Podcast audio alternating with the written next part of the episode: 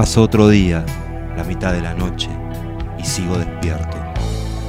¿Qué vengo a hacer acá?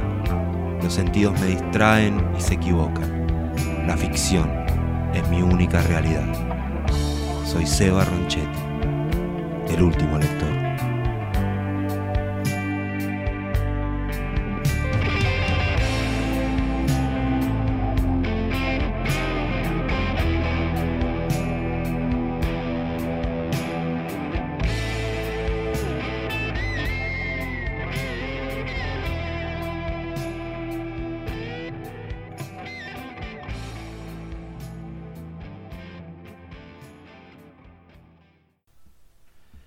Celeste y rojo. Pablo Ramos. A la memoria de Beto. Caminaba hacia el bar, pero se detuvo un poco antes de llegar a la puerta. Un perro viejo se había echado sobre el colchón de hojas amontonadas por el viento. Ahí, quieto, parecía no respirar. Él se agachó y con un pedazo de corteza seca lo tanteó en la barriga.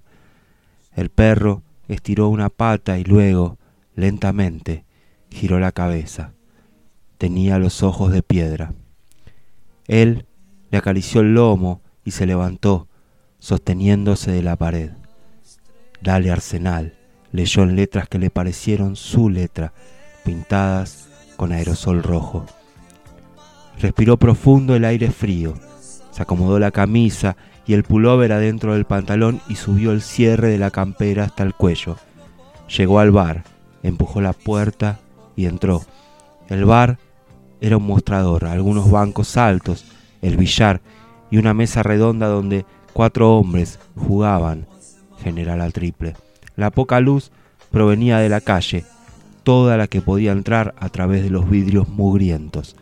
Sobre la mesa se mezclaban los vasos a medio tomar, los cigarrillos, los dados que iban y venían y las apuestas, fichas amontonadas en el centro.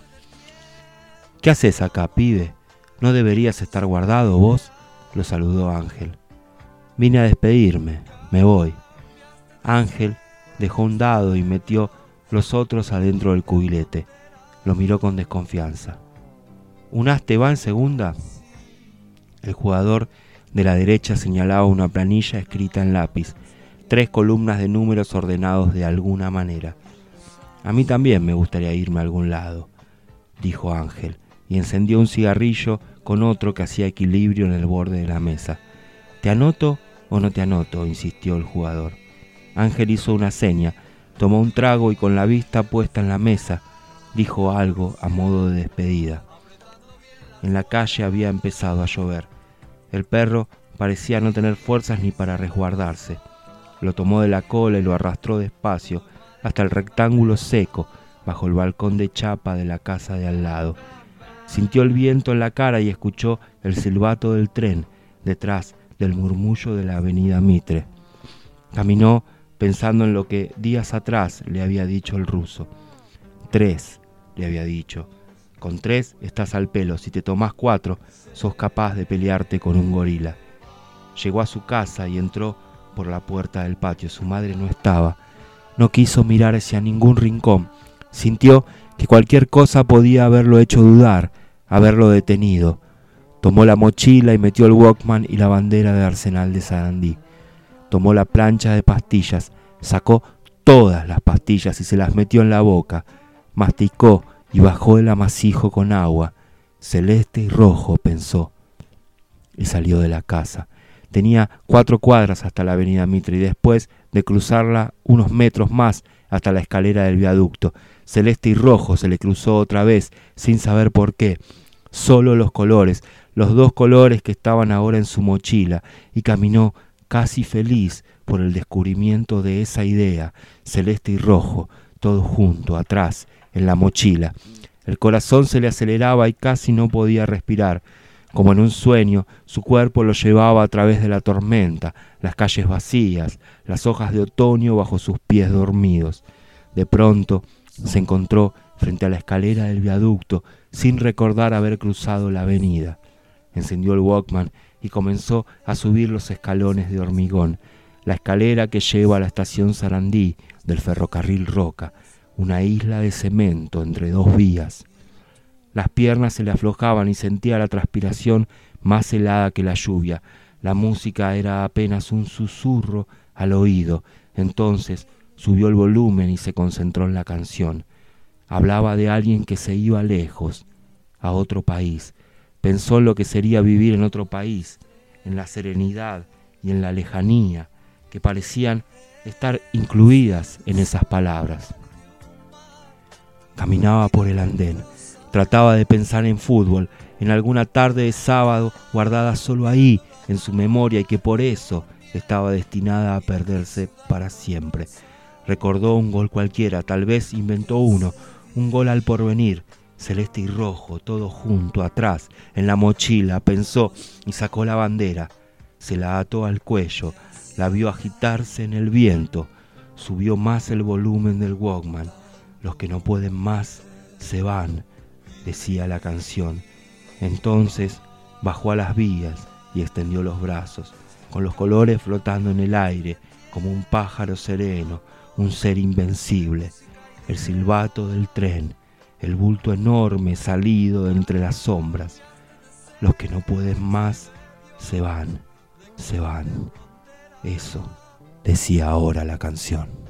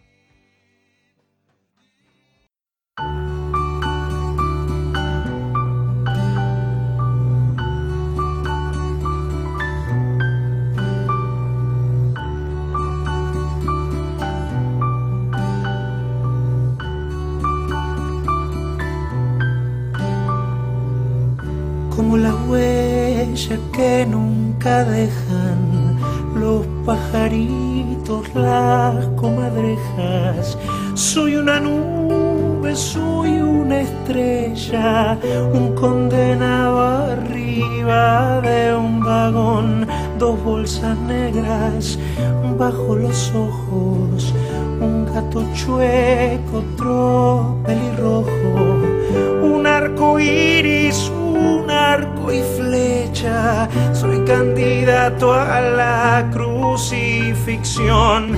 Y en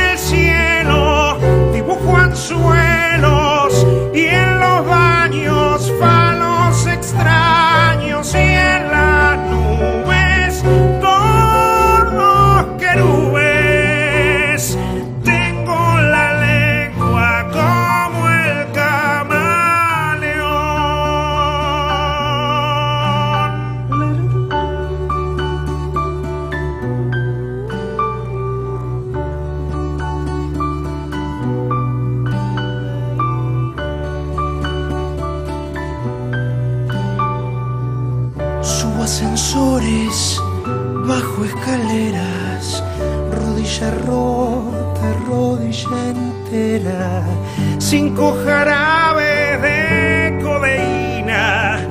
La cocaína, mamá, era peor. Hay un museo en un mausoleo que dice loco, pronto te espero. Hay una nota y es un silbido que va a llevarme derecho al olvido. Y en el cielo dibujo anzuelos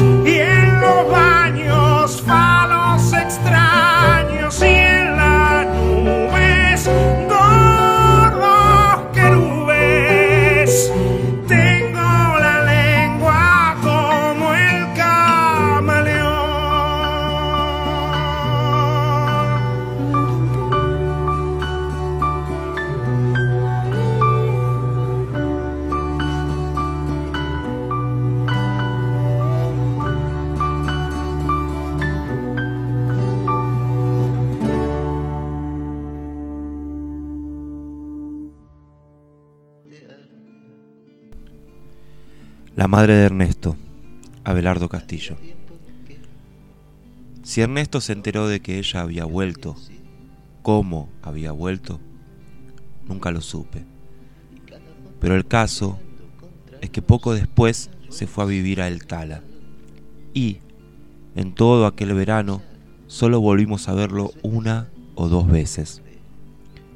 Costaba trabajo mirarlo de frente. Era como si la idea que Julio nos había metido en la cabeza, porque la idea fue de él, de Julio, y era una idea extraña, turbadora, sucia, nos hiciera sentir culpables. No es que uno fuera puritano, no. A esa edad y en un sitio como aquel, nadie es puritano. Pero justamente por eso, porque no lo éramos, porque no teníamos nada de puros o piadosos y al fin de cuentas nos parecíamos bastante a casi todo el mundo, es que la idea tenía algo que turbaba, cierta cosa inconfesable, cruel, atractiva, sobre todo atractiva. Fue hace mucho, todavía estaba el Alabama, aquella estación de servicio que habían construido a la salida de la ciudad, sobre la ruta. El Alabama era una especie de restaurante inofensivo, inofensivo de día, al menos, pero que alrededor de medianoche se transformaba en algo así como un rudimentario club nocturno. Dejó de ser rudimentario cuando el turco se le ocurrió agregar unos cuartos en el primer piso y traer mujeres. Una mujer trajo. No, sí, una mujer. ¿De dónde la trajo? Julio asumió esa actitud misteriosa que tan bien conocíamos, porque él tenía un particular virtuosismo de gestos, palabras, inflexiones, que lo hacían raramente notorio y envidiable, como a un módico Brumel de provincias. Luego, en voz baja, preguntó, ¿Por dónde anda Ernesto? En el campo, dije yo. En los veranos, Ernesto iba a pasar unas semanas a El Tala. Y esto venía sucediendo desde que el padre, a causa de aquello que pasó con la mujer, ya no quiso regresar al pueblo. Yo dije en el campo y después pregunté, ¿qué tiene que ver Ernesto?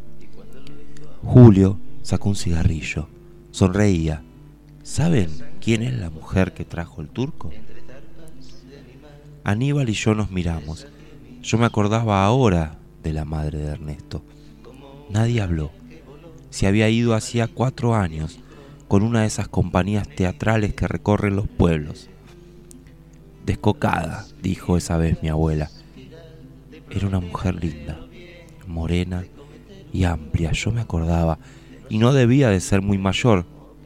¿Quién sabe si tendría 40 años? Atorranta, ¿no?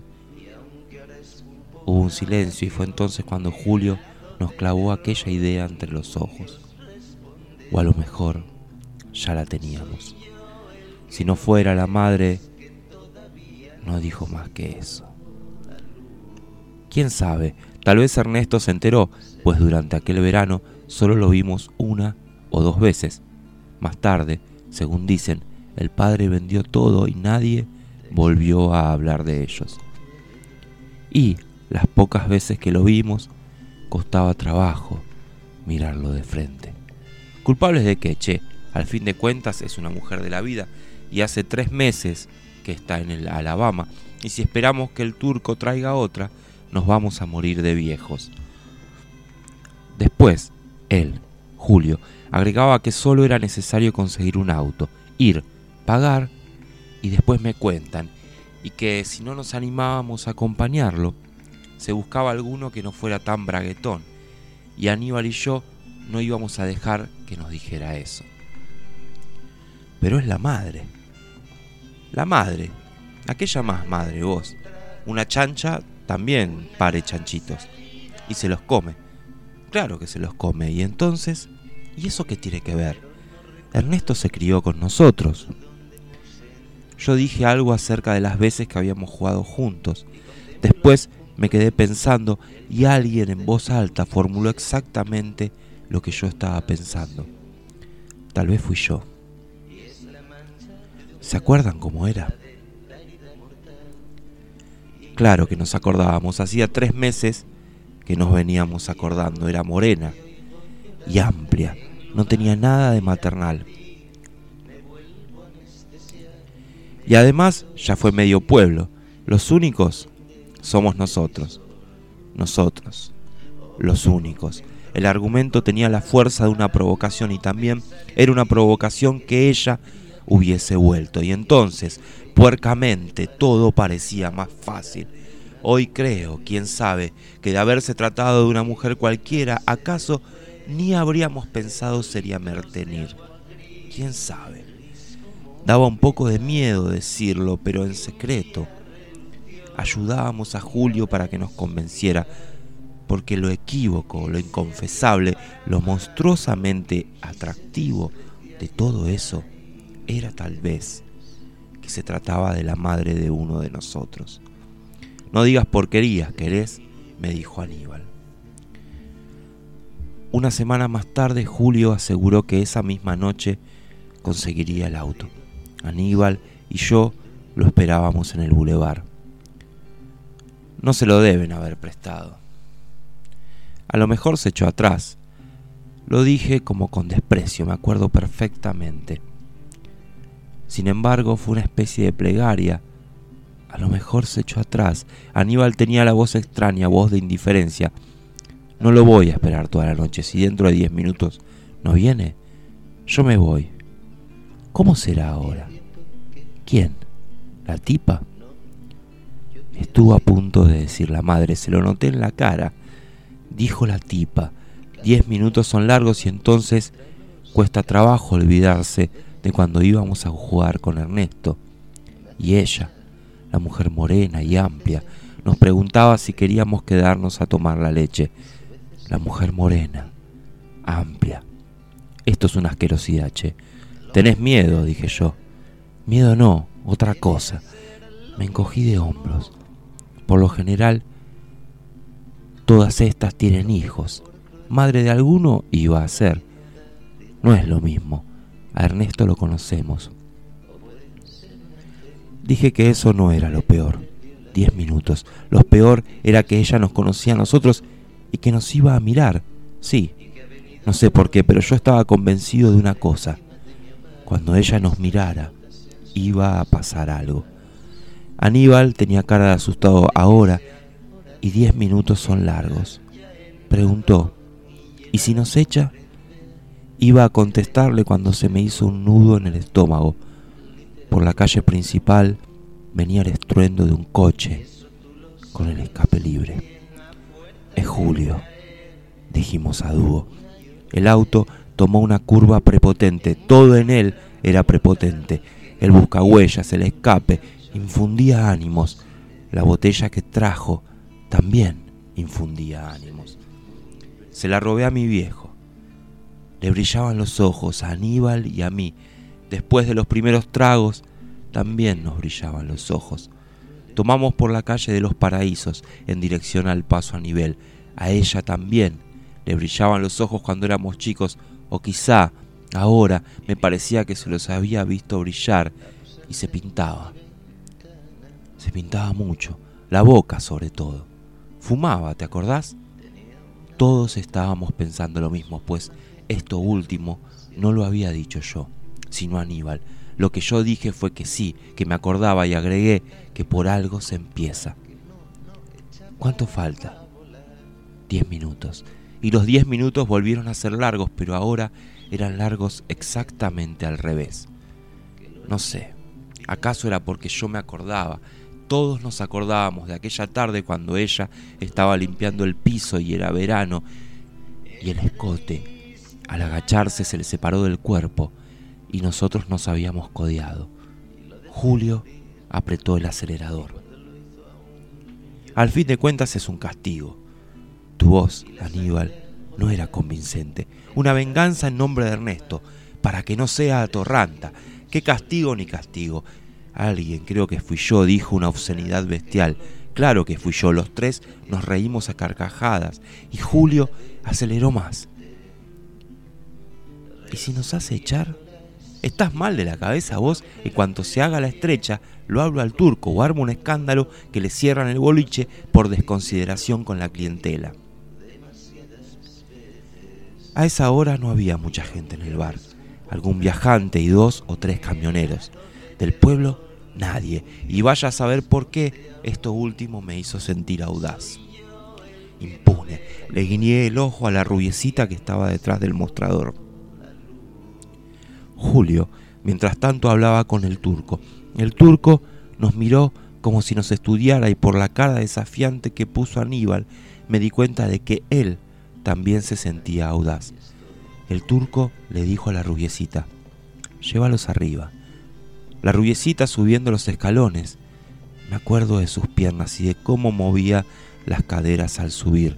También me acuerdo de que le dije una indecencia y que la chica me contestó con otra, cosa que, tal vez por el coñac que tomamos en el coche o por la ginebra del mostrador, nos causó mucha gracia. Después estábamos en una sala pulcra, impersonal, casi recogida, en la que había una mesa pequeña, la salita de espera de un dentista. Pensé, a ver si nos sacan una muela.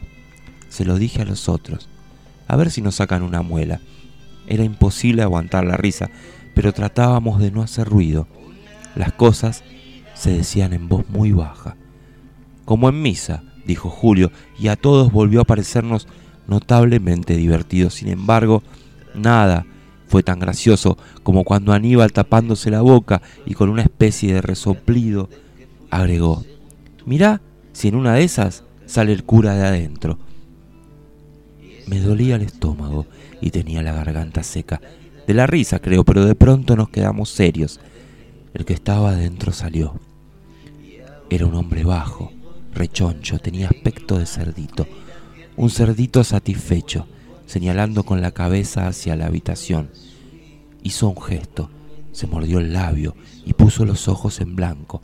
Después, mientras se oían los pasos del hombre que bajaba, Julio preguntó, ¿quién pasa? Nos miramos. Hasta ese momento no se me había ocurrido o no había dejado que se me ocurriera que íbamos a estar solos, separados. Eso, separados, delante de ella. Me encogí de hombros. ¿Qué sé yo? Cualquiera. Por la puerta a medio abrir se oía el ruido del agua saliendo de una canilla. Lavatorio. Después un silencio y una luz que nos dio en la cara. La puerta acababa de abrirse del todo. Ahí estaba ella. Nos quedamos mirándola, fascinados, el desabillé entreabierto y la tarde de aquel verano antes, cuando todavía era la madre de Ernesto y el vestido se le separó del cuerpo y nos decía si queríamos quedarnos a tomar la leche. Solo que la mujer era rubia ahora, rubia y amplia, sonreía con una sonrisa profesional, una sonrisa vagamente infame. Bueno, su voz inesperada me sobresaltó, era la misma. Algo, sin embargo, había cambiado en ella, en la voz. La mujer volvió a sonreír y repitió, bueno, y era como una orden, una orden pegajosa y caliente. Tal vez fue por eso que los tres juntos nos pusimos de pie. Su desabillé, me acuerdo, era oscuro, casi traslúcido.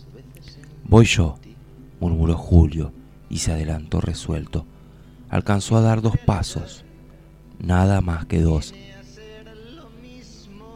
porque ella entonces nos miró de lleno y él de golpe se detuvo.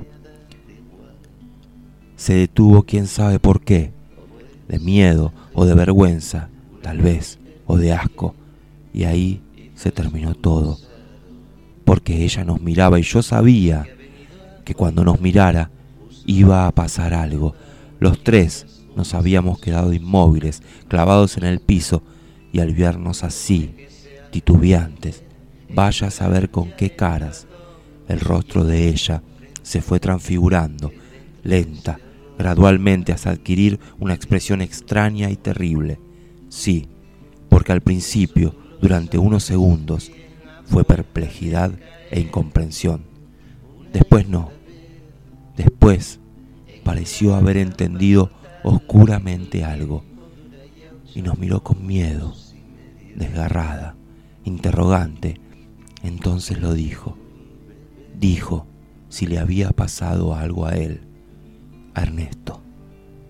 Cerrándose el desabillé, lo dijo.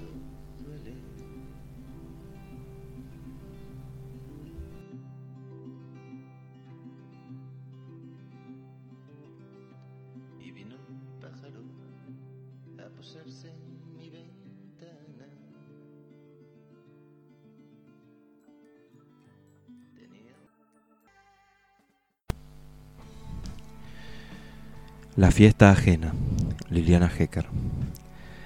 Nomás llegó, fue a la cocina a ver si estaba el mono. Estaba, y eso la tranquilizó. No le hubiera gustado nada tener que darle la razón a su madre. Monos en un cumpleaños, le había dicho. Por favor, vos sí que te crees todas las pavadas que te dicen. Estaba enojada, pero no era por el mono, pensó la chica. Era por el cumpleaños. No me gusta que vayas, le había dicho. Es una fiesta de ricos. Los ricos también se van al cielo, dijo la chica que aprendía religión en el colegio.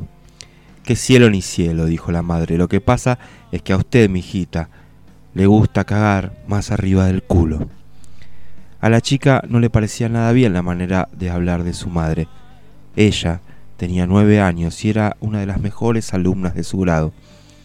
Yo voy a ir porque estoy invitada, dijo, y estoy invitada porque Luciana es mi amiga. Y se acabó. Ah, sí, tu amiga, dijo la madre. Hizo una pausa. Oíme, Rosaura, dijo por fin. Esa no es tu amiga. ¿Sabes lo que sos vos para todos ellos? Sos la hija de la sirvienta. Nada más. Rosaura parpadeó con energía. No iba a llorar. Cállate, gritó. ¿Qué vas a saber vos lo que es ser amiga? Ella iba casi todas las tardes a la casa de Luciana y preparaban juntas los deberes mientras su madre hacía la limpieza. Tomaban la leche en la cocina y se contaban secretos. A Rosaura le gustaba enormemente todo lo que había en esa casa y la gente también le gustaba. Yo voy a ir porque va a ser la fiesta más hermosa del mundo. Luciana me lo dijo, va a venir un mago y va a traer un mono y todo. La madre giró el cuerpo para mirarla bien y ampulosamente apoyó las manos en las caderas. Monos en un cumpleaños, dijo. Por favor, vos sí que te crees todas las pavadas que te dicen. Rosaura se ofendió mucho. Además, le parecía mal que su madre acusara a las personas de mentirosas simplemente porque eran ricas. Ella también quería ser rica. ¿Qué? Si un día llegaba a vivir en un hermoso palacio, ¿su madre no la iba a querer tampoco a ella? Se sintió muy triste. Deseaba ir a esa fiesta más que nada en el mundo. Si no voy me muero, murmuró, casi sin mover los labios.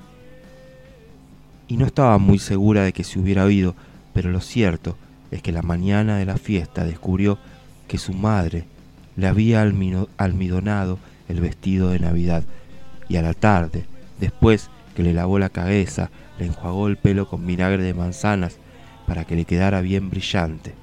Y antes de salir, Rosaura se miró en el espejo, con el vestido blanco y el pelo brillándole, y se vio lindísima. La señora Inés también pareció notarlo. Apenas la vio entrar, le dijo, Qué linda estás hoy, Rosaura. Ella, con las manos, impartió un ligero balanceo a su pollera almidonada. Entró a la fiesta con paso firme. Saludó a Luciana y le preguntó por el mono. Luciana puso cara de conspiradora, acercó su boca a la oreja de Rosaura. Está en la cocina, le susurró en la oreja, pero no se lo digas a nadie porque es un secreto. Rosaura quiso verificarlo. Sigilosamente entró en la cocina y lo vio. Estaba meditando en su jaula, tan cómico que la chica se quedó un buen rato mirándolo y después, Cada tanto, abandonaba a escondidas la fiesta e iba a verlo. Era la única que tenía permiso para entrar en la cocina. La señora Inés se lo había dicho. Vos sí, pero ningún otro. Son muy revoltosos, capaz que rompen algo. Rosaura, en cambio, no rompió nada. Ni siquiera tuvo problemas con la jarra naranjada cuando la llevó desde la cocina al comedor. La sostuvo con mucho cuidado y no volcó ni una gota. Eso que la señora Inés le había dicho, ¿te parece que vas a poder con esa jarra tan grande? Y claro que iba a poder. No era de manteca como otras. De manteca era la rubia del monio en la cabeza. Apenas la vio, la del monio le dijo, ¿Y vos quién sos? Soy amiga de Luciana, dijo Rosaura. No, dijo la del monio. Vos no sos amiga de Luciana porque yo soy la prima y conozco a todas sus amigas y a vos no te conozco. ¿Y a mí qué me importa? dijo Rosaura. Yo vengo todas las tardes con mi mamá y hacemos los deberes juntas. ¿Vos y tu mamá hacen los deberes juntas? dijo la del monio con una risita. Yo y Luciana hacemos los deberes juntas, dijo Rosaura muy seria. La del monio se encogió de hombros. Eso no es ser amiga, dijo. ¿Vas al colegio con ella? No. ¿Y entonces, de dónde la conoces? dijo la del monio que empezaba a impacientarse. Rosaura se acordaba perfectamente de las palabras de su madre. Respiró hondo. Soy la hija de la empleada, dijo. Su madre se lo había dicho bien claro. Si alguno te pregunta, vos le decís que sos la hija de la empleada, y listo. También le había dicho que tenía que agregar y a mucha honra, pero Rosaura pensó que nunca en su vida se iba a animar a decir algo así. ¿Qué empleada? dijo la del monio. ¿Vende cosas en una tienda? No, dijo Rosaura, con rabia. Mi mamá no vende nada, para que sepas. ¿Y entonces cómo es empleada? dijo la del monio. Pero en ese momento se acercó la señora Inés haciendo shh, shh, y le dijo a Rosaura si no la podía ayudar a servir las salchichitas. Ella, que conocía la casa mejor que nadie. ¿Viste? le dijo Rosaura la del monio, y con disimulo le pateó un tobillo. Fuera de la del monio, todos los chicos le encantaron.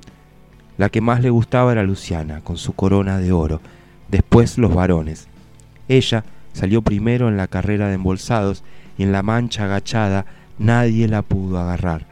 Cuando los dividieron en equipos para jugar al delegado, todos los varones pedían a gritos que la pusieran en su equipo. A Rosaura le pareció que nunca en su vida había sido tan feliz. Pero faltaba lo mejor. Lo mejor vino después que Luciana apagó las velitas. Primero la torta. La señora Inés le había pedido que la ayudara a servir la torta. Y Rosaura se divirtió muchísimo porque todos los chicos se le vinieron encima y le gritaban, a mí, a mí.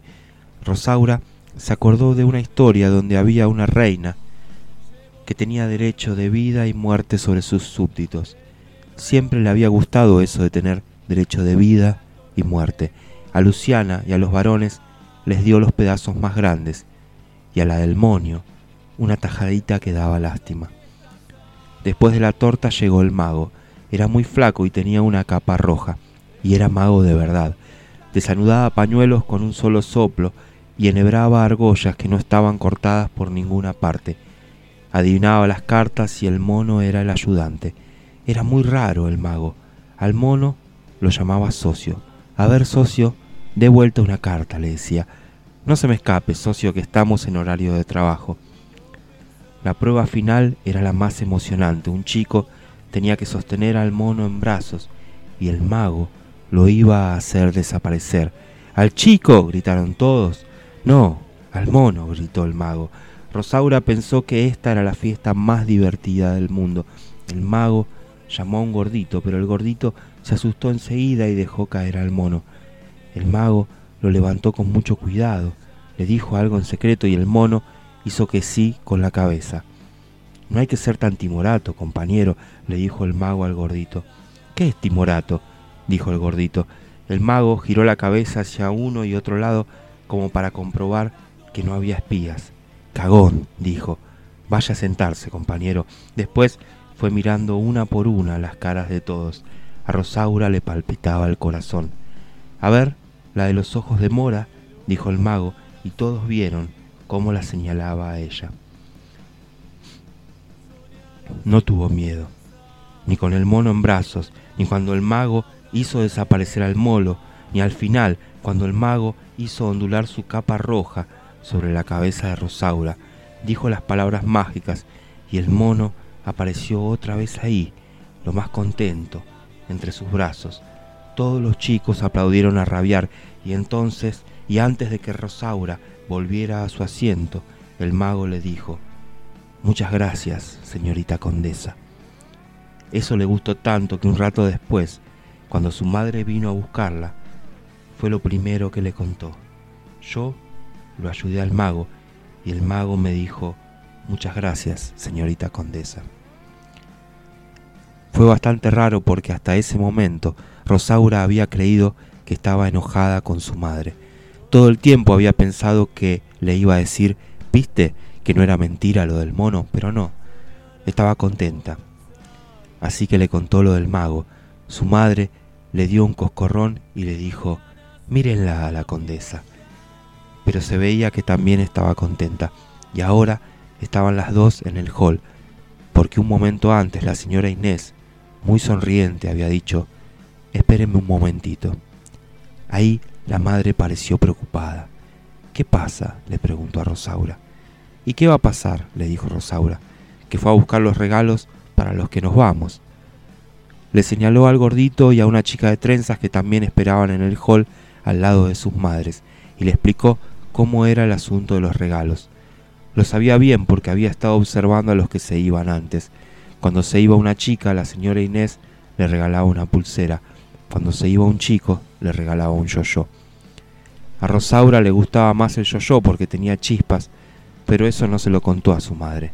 Capaz que le decía, y entonces, ¿por qué no le pedís el yo-yo, pedazo de sonza? Era así su madre. Rosaura no tenía ganas de explicarle que le daba vergüenza ser la única distinta. En cambio le dijo, yo fui la mejor de la fiesta. Y no habló más, porque la señora Inés acababa de entrar en el hall con una bolsa celeste y una bolsa rosa. Primero se acercó al gordito, le dio un yo-yo que había sacado de la bolsa celeste, y el gordito se fue con su mamá. Después se acercó a la de trenzas, le dio una pulsera que había sacado de la bolsa rosa, y la de trenzas se fue con su mamá. Después se acercó a donde estaban ella y su madre. Tenía una sonrisa muy grande y eso le gustó a Rosaura. La señora Inés la miró, después miró a la madre y dijo algo que a Rosaura la llenó de orgullo. Dijo, qué hija que se mandó Herminia. Por un momento Rosaura pensó que a ella le iba a hacer los dos regalos, la pulsera y el yo-yo. Cuando la señora Inés inició el ademán de buscar algo, ella también inició el movimiento de adelantar el brazo, pero no llegó a completar ese movimiento, porque la señora Inés no buscó nada en la bolsa celeste, ni buscó nada en la bolsa rosa. Buscó algo en su cartera. En esa mano aparecieron dos billetes. Esto te lo ganaste en buena ley, dijo, extendiendo la mano. Gracias por todo, querida. Ahora Rosaura tenía los brazos muy rígidos, pegados al cuerpo, y sintió que la mano de su madre se apoyaba sobre su hombro. Instintivamente se apretó contra el cuerpo de su madre. Nada más, salvo su mirada, su mirada fría, fija en la cara de la señora Inés. La señora Inés, inmóvil, seguía con la mano extendida, como si no se animara a retirarla, como si la perturbación más leve pudiera desbaratar este delicado equilibrio.